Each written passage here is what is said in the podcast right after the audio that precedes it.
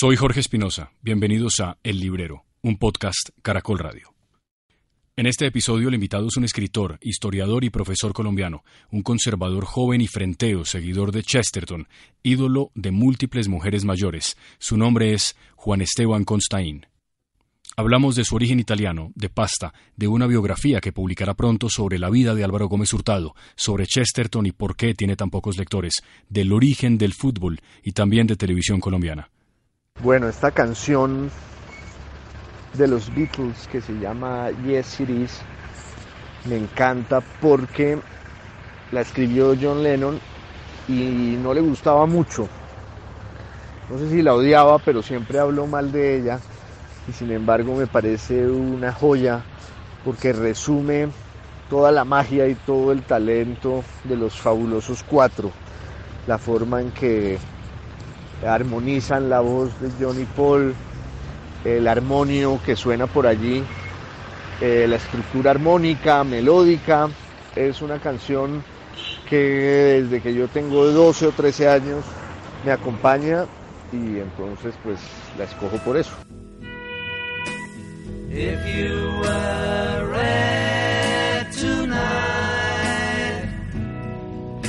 Remember what I said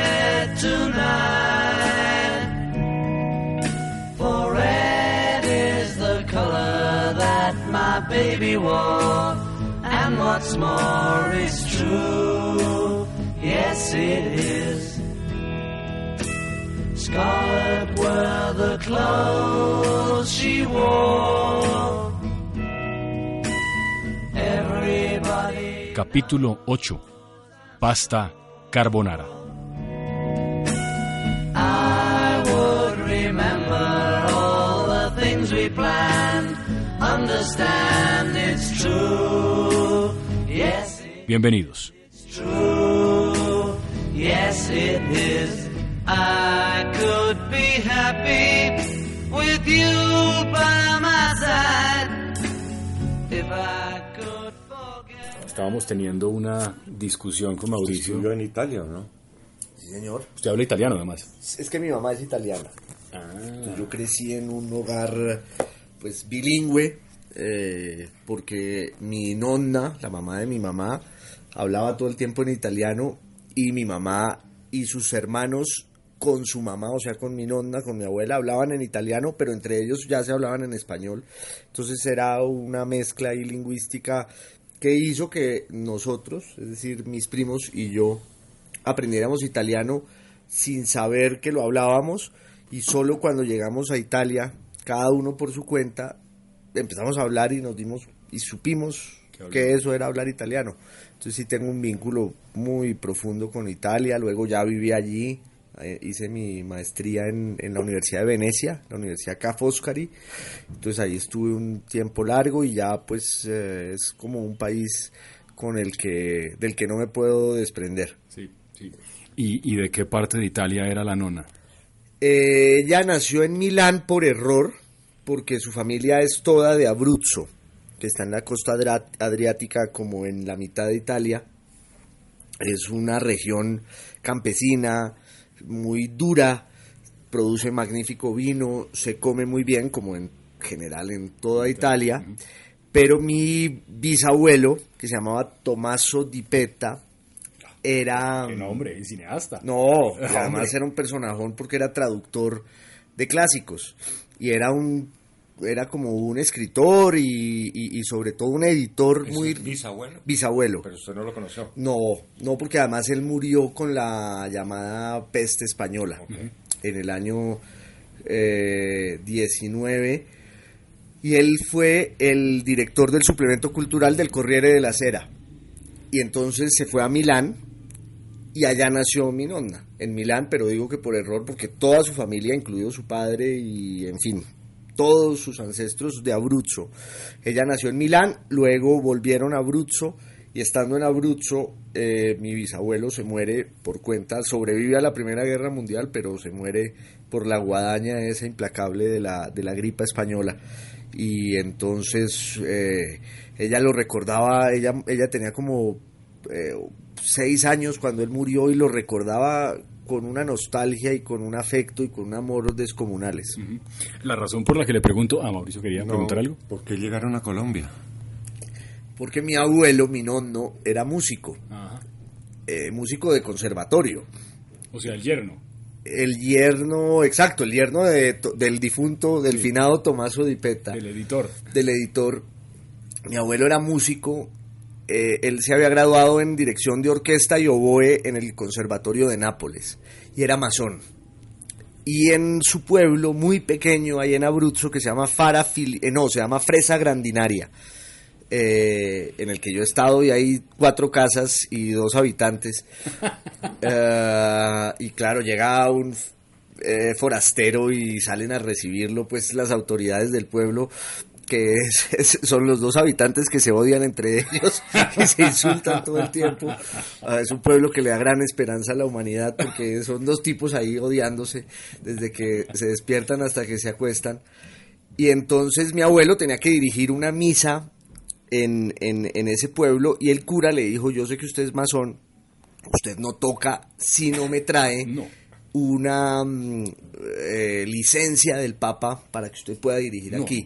Y mi abuelo, masón integral, con tal de joder al cura, se fue hasta Roma, pidió, pidió audiencia con Pío XII. Ay, qué bueno. Y Pío XII, que era pues más malo que el diablo y, y, que le fascinaban los masones, le dio de inmediato la patente a mi abuelo para dirigir su misa. Y saliendo de la audiencia con Pío XII, estaban mi abuelo y mi abuela juntos salían de esa audiencia y se encontraron ahí en las columnatas de Bernini, yo creo, en el Vaticano, eh, en la columnata de Bernini, se encontraron con un amigo de ellos que los llamó. Oigan, qué gusto verlos, qué coincidencia, les dice el amigo este.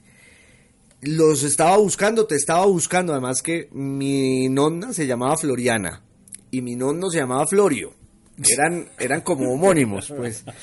Y entonces este amigo le dice, Florio, te estaba buscando porque vengo con esta señora, ahí había una señora al lado del amigo, que viene de un país que se llama Colombia, y ella está reclutando músicos italianos para irse a Colombia a fundar conservatorios. Esa señora fue una eh, tolimense importantísima que se llamaba Amina Melendro de Pulesio.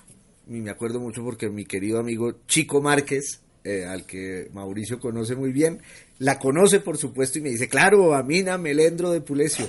Esa señora se trajo a mi abuelo, él no quería venirse porque era un tipo pues de provincia, tímido, y mi nonna lo empagó en un barco, lo mandó, llegaron... Ah, se vino solo. Se vino solo, primero él, y después en otro barco se vinieron mi nonna, su mamá, a quien yo no conocí, mi bisabuela, la viuda de Tomaso Dipeta, una máquina de coser, dos camas y mis tres, eh, mi mamá y sus dos hermanos, y llegaron por Buenaventura, y allá los recogió mi abuelo con otro italiano en un, en un Volkswagen Escarabajo, y desde Buenaventura en el Escarabajo se vinieron hasta Bogotá, y ahí ya empieza el periplo dando tumbos por una cantidad de sitios. ¿Y Popayán cuándo llega? Pues porque él va a ser profesor, él estuvo primero en Bogotá, después en Ibagué, después en Manizales, después en Pasto y luego lo contrata el Conservatorio de Popayán para que vaya a ser profesor de oboe y director de la orquesta de la Universidad del Cauca y él muere allá. Creo que en el año 77 yo no lo conocí, pero dicen pues que era un personaje. Eh, y es que la razón por la que le pregunto de Italia eh, Juan Esteban, es porque estamos en un debate que es muy importante, le quiero decir, con Mauricio. Y yo creo que usted va a ser el salvador del debate. le toca ser de juez. Sí, le toca ser de juez. El debate... Ojo, ¿no? Sí, cuidado porque ya sabe usted cómo es la cosa. El debate es importantísimo porque se refiere a lo siguiente. ¿La pasta carbonara se hace con huevo o no? Bueno, a ver. Quiero decir que la receta original es sin huevo. Gracias. ¿Es sin? Sin. Pero ya se incorporó tanto el huevo a la receta que yo prefiero comérmela con huevo que sin él. Pero la original es sin huevo. ¿Y entonces qué es la crema? O sea, ¿la salsa es cuál? No, de hecho la carbonara es casi solo la, la, tocineta, eh, calpestada, como dicen ellos. Eh, amasada y amasada y amasada y eso va produciendo una grasa y es una salsa rústica que era al principio sin, sin huevo, porque además era pues el, el emblema revolucionario, esa pasta. De, de, de, los ejércitos que hicieron la revolución y la unidad italiana, pero luego se incorporó el huevo y yo ya me la como con huevo y los italianos también la hacen hoy con huevo en, en lo fundamental. Entonces es una, de, soy un juez salomónico porque les doy la razón a los dos. Sí, muy diplomático. Yo, yo le estaba contando a Mauricio que estoy ensayando una receta de carbonara de Gennaro Contaldo, que es un, un chef italiano que tiene en YouTube unos videos que son fantásticos. Además, el tipo es un actor de teatro estupendo, es un tipo con un histrionismo fabuloso y él la prepara con huevo. En todo caso, lo que sí quedamos claros los tres es que con crema no. Sí, no. No, crema de leche no, pues No, eso sí no. No, pues eso sí.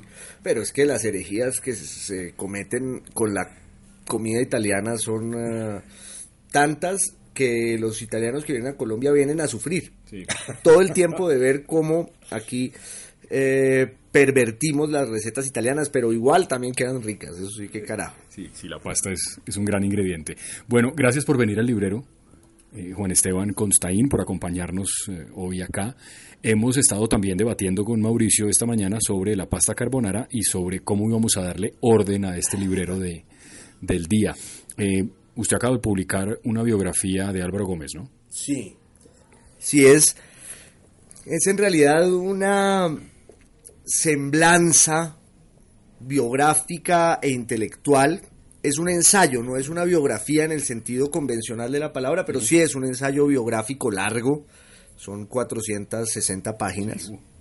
Eh, y es un libro pues que yo llevaba entre pecho y espalda desde hacía más de 20 años. qué? Yo admiro mucho a Álvaro Gómez Hurtado. Esa es una admiración además que nació de manera casi azarosa porque yo nací en un hogar liberal. Eh, mi abuela paterna, que era de Popayán, tenía un cierto parentesco con Álvaro Gómez porque sus abuelos, el abuelo de Álvaro Gómez y la abuela de mi abuela eran eh, medios hermanos. Entonces ellos tenían un parentesco, pero mi abuela era liberal y su esposo, mi abuelo, era liberal. Y yo me acuerdo de que en la campaña del 86, que Álvaro Gómez perdió como todas las que participó en, su, en las que participó en la vida, mi abuela me dijo, o yo le oí un comentario muy raro el día de las elecciones en Pero las que Barco ganó. años. Yo tenía seis años. Ajá. Pero me acuerdo de que éramos liberales y teníamos unos ringletes rojos que decían con Barco unidos para el cambio. Y yo era pues, iba por Barco. Y mi abuela dijo, lástima que Álvaro Gómez sea tan inteligente. Y esa es una frase que yo no entendí porque pues para mí la inteligencia era una virtud y ella decía, lástima que ese tipo sea tan brillante. Me quedó sonando y yo no entendía quién era Álvaro Gómez. Me decían que era el hijo de Laureano Gómez y que era una gente perversa. Eh, bueno, todos los prejuicios clásicos de las familias liberales.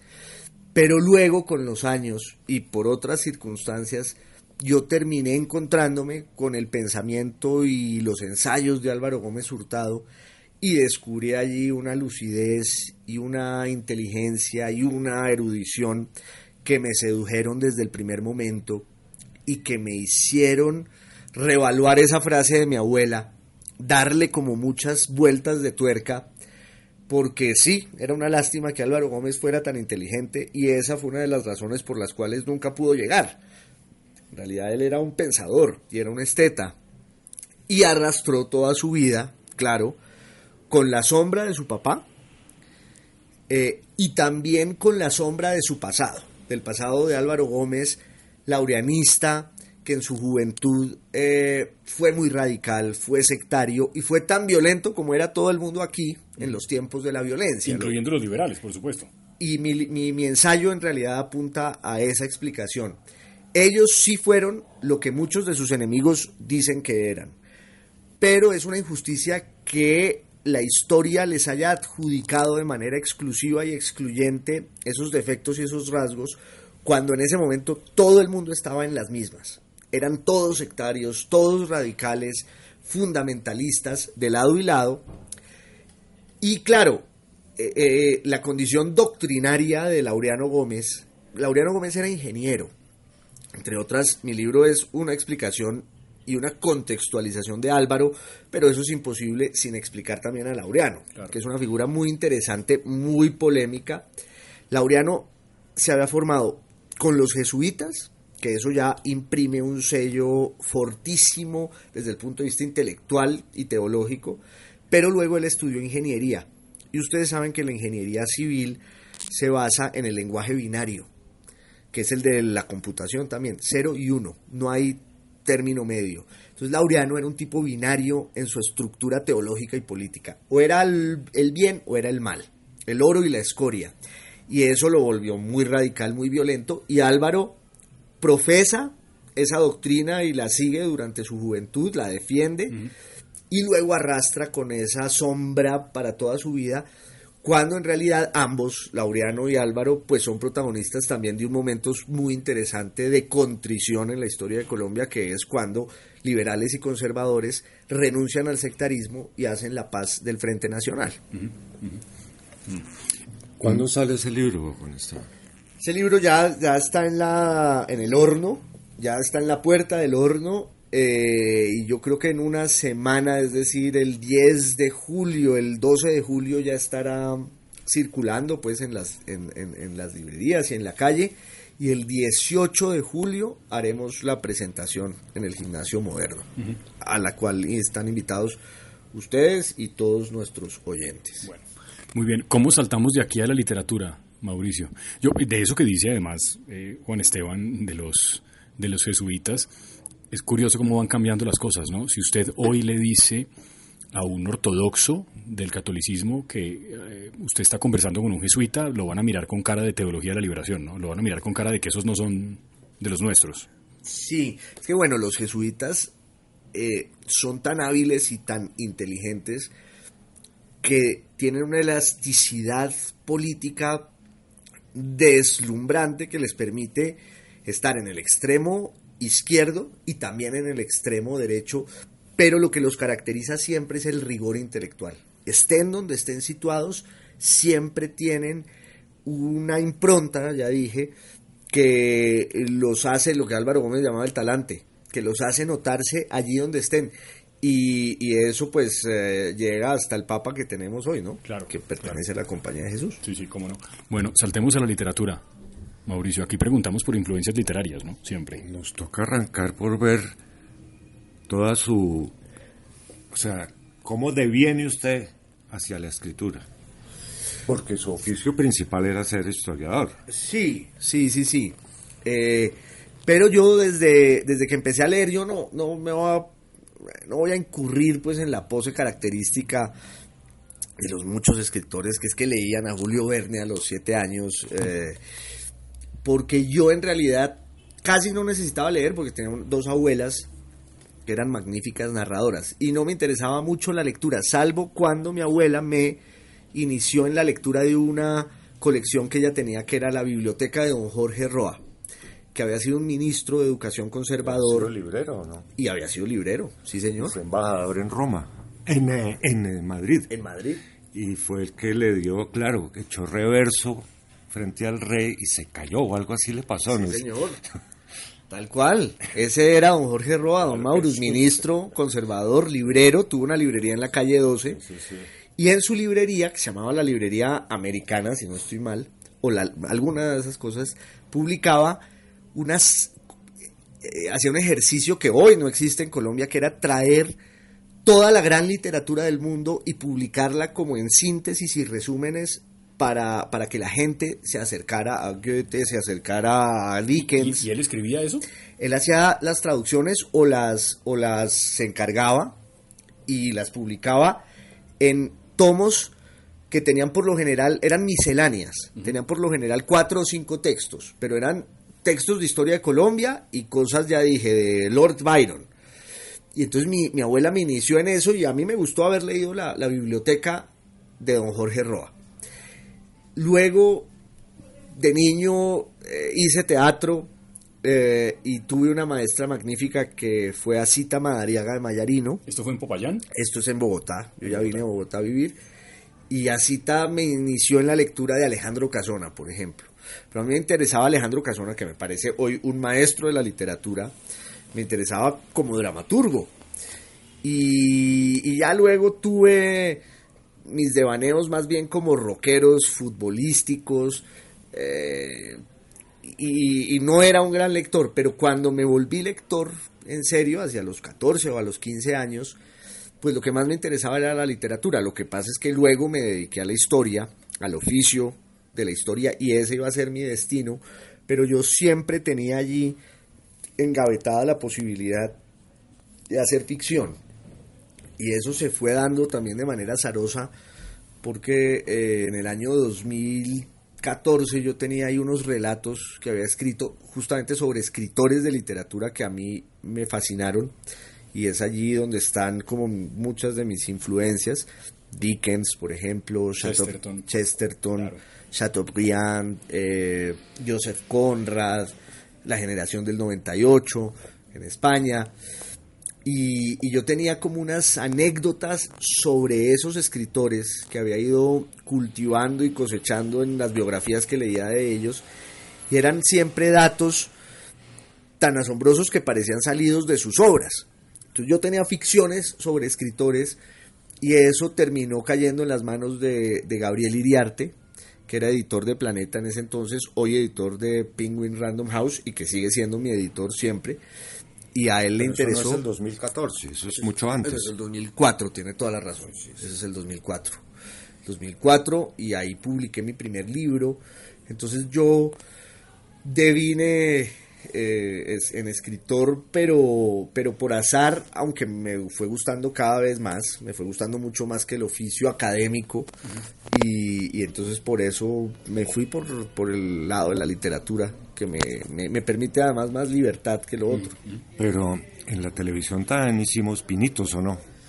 Hombre, pinitos.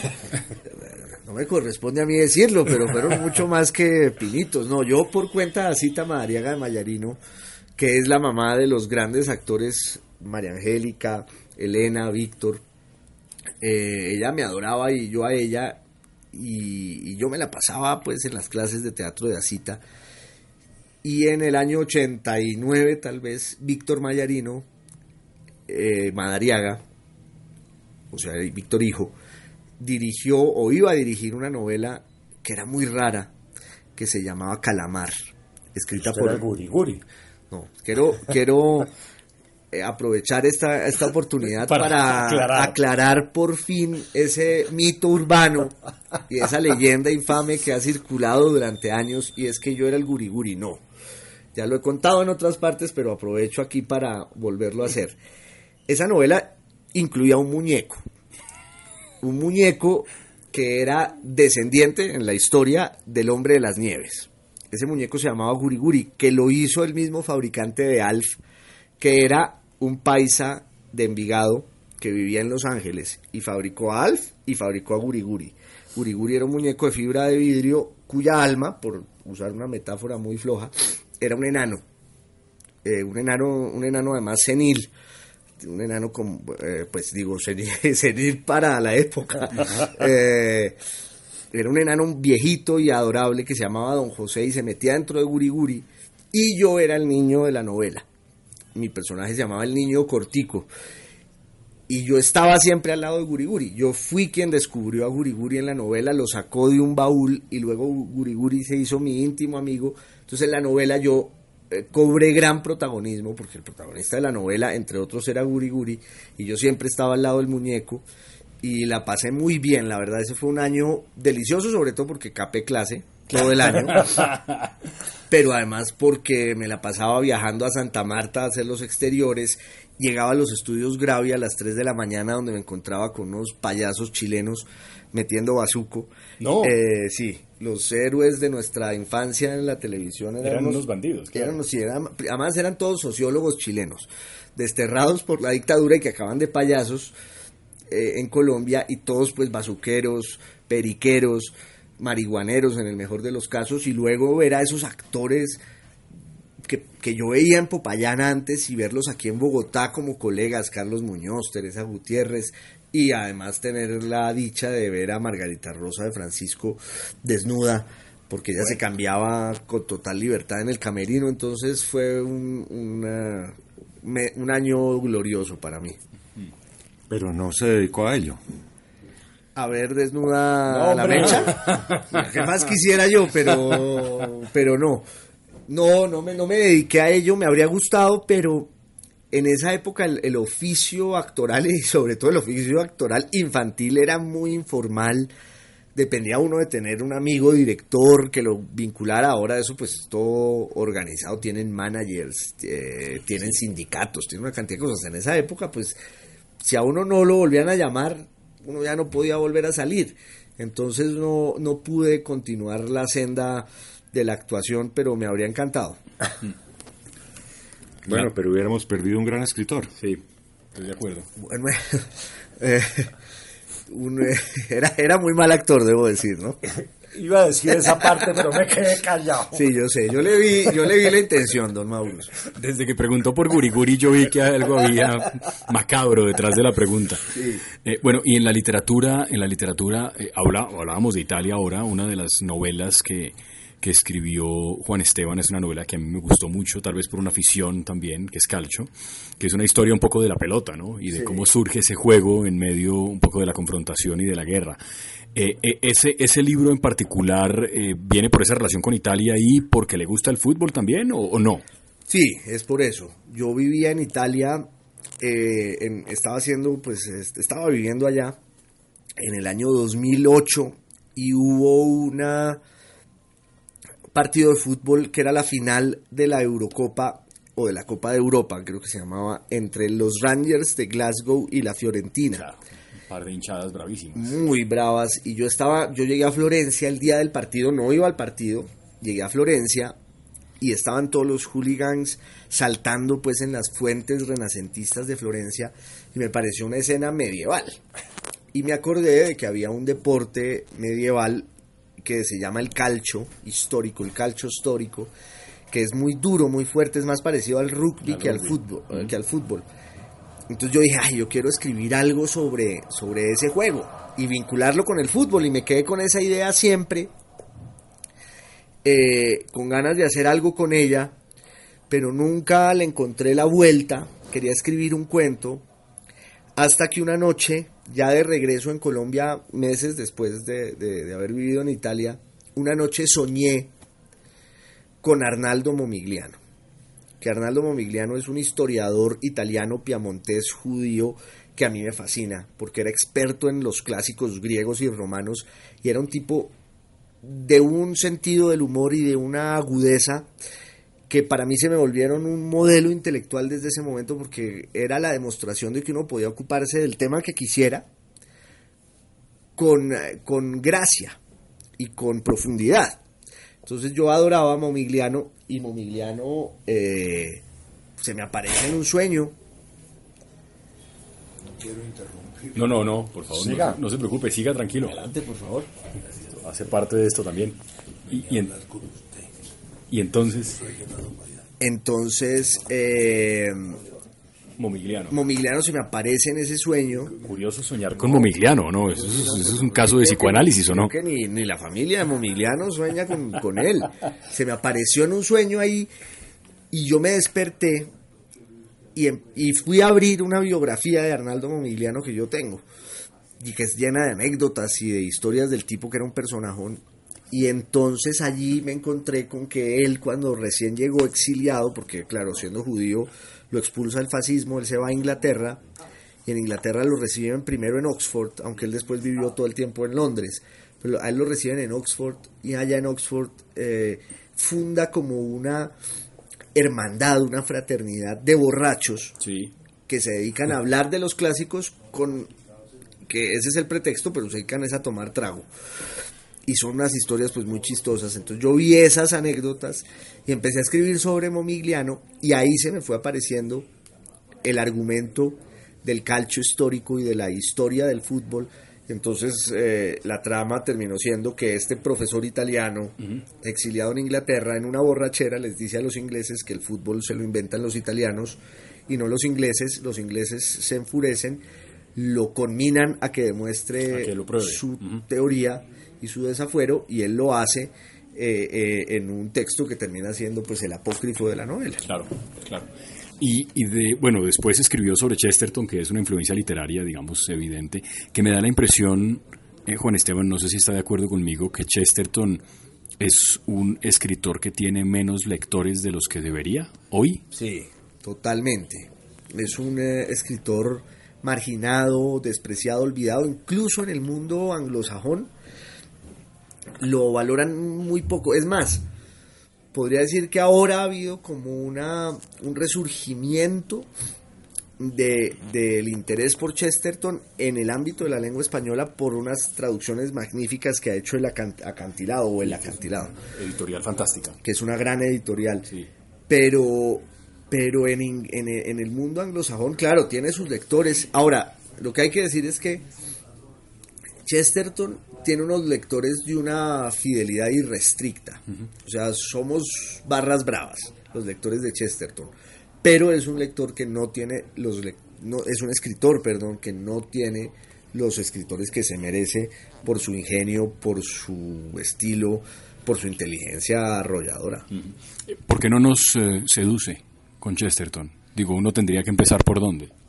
Ah, yo creo que los artículos de prensa que ahora están publicados en, estas ediciones del acantilado que les digo, los artículos de prensa que parecían ser muy efímeros, resultaron siendo lo más perdurable de Chesterton. O sea, él era un maestro de ese género eh, que a mí me interesa mucho pues por el oficio de columnista, que es el del texto mercenario y superficial que se publica de afán en un periódico y que tiene la obligación de ser interesante, de ser gracioso, de ser pertinente.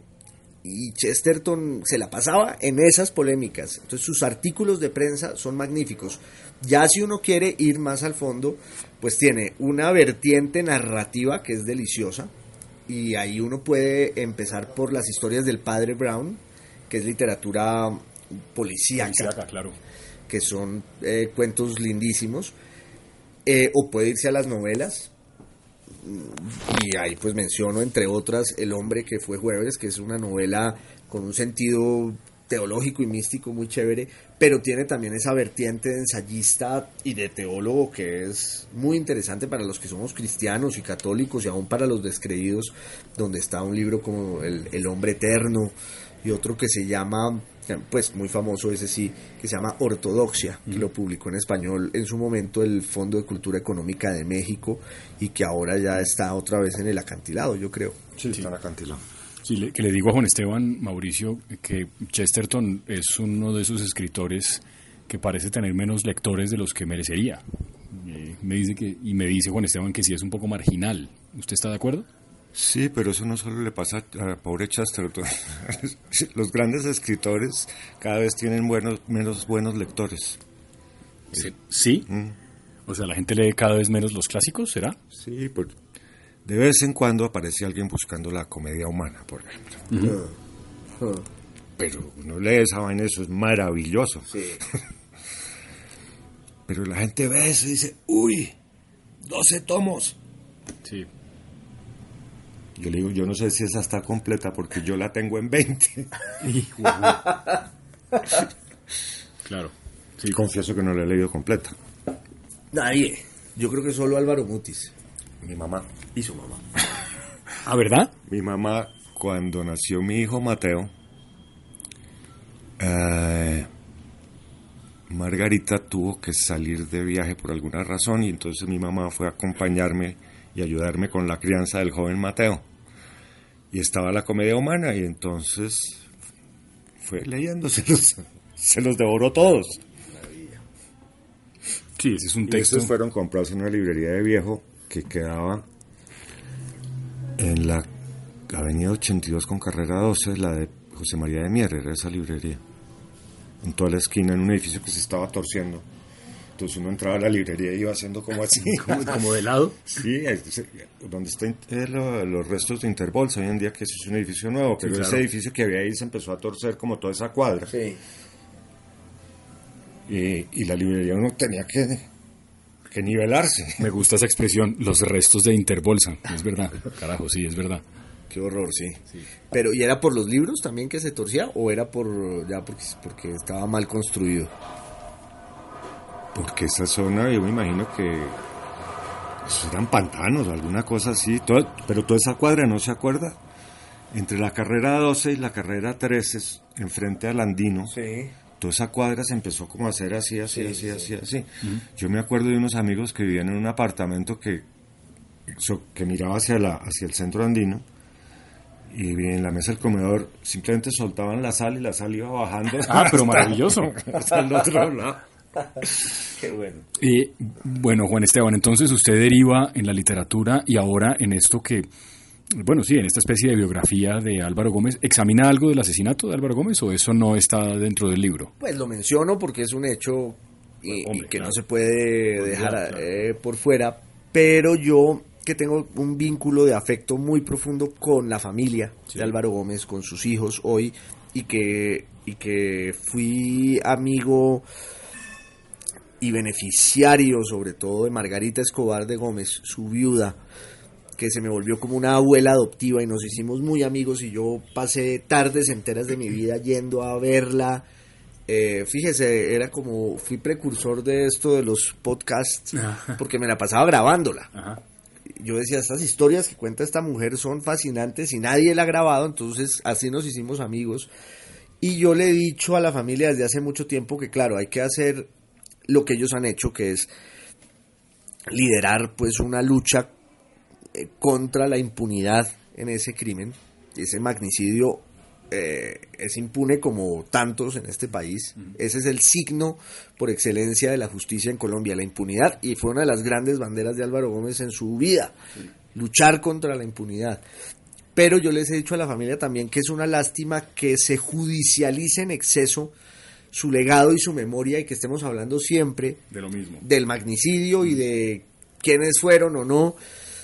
Eh, Esa es una discusión muy válida, necesaria, pero yo en este libro no quería darla porque quería resaltar otros aspectos de su vida y de su pensamiento. Y quería mencionar sobre todo un libro que él escribió en el exilio, que me parece una obra maestra, que se llama La Revolución en América.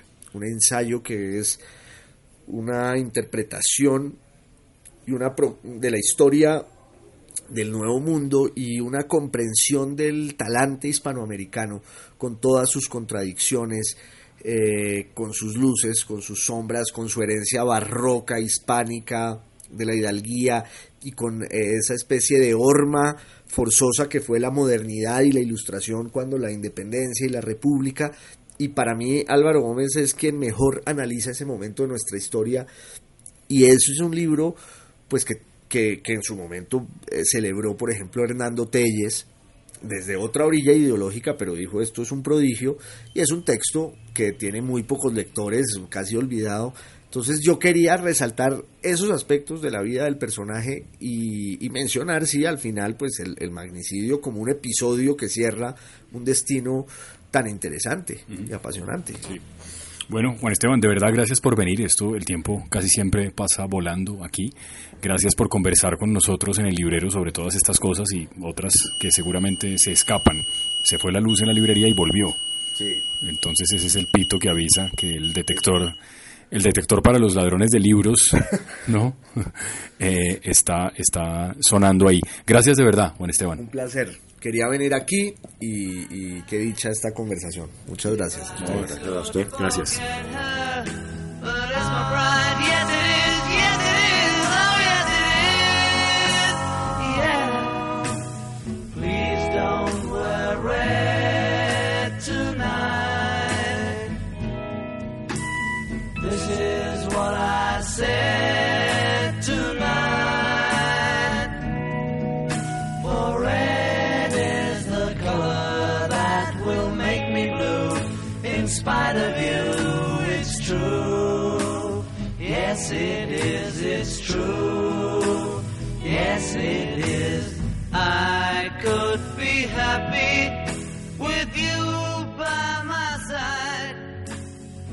I could forget.